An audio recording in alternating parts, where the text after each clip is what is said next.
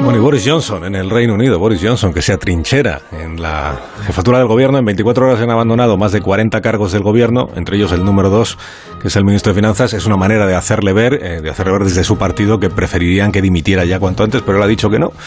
Eh, de hecho, el partido estudia reformar los estatutos para intentar derribarle eh, ya con urgencia. Le pregunto a Fernando Onega cómo ve la situación del primer ministro británico. Fernando, buenos días. Muy buenos días, Alsina. La situación de Boris Johnson es patética para el Reino Unido y pintoresca para el resto del mundo.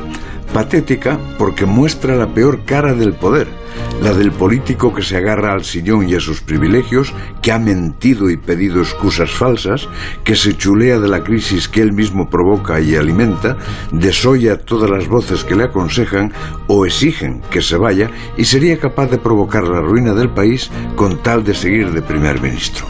Pintoresca para el resto del mundo porque informativamente se convierte en un espectáculo como el campeonato de Wimbledon, pero sin la grandeza del deporte, limpio y heroico como el practicado ayer por Rafa Nadal.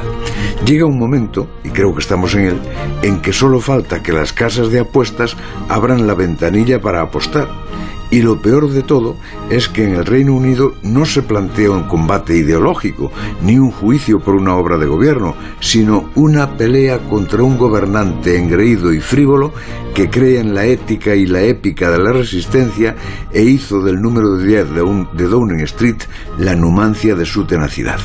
Se dice que se cambiarán las normas, los estatutos para hacer posible su expulsión. También es feo.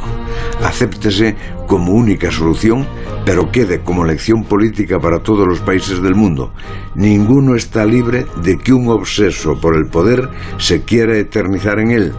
Y quien hace eso, ignorando todos los mandatos, no es exactamente un demócrata, es un caprichoso con posibles genes de dictador.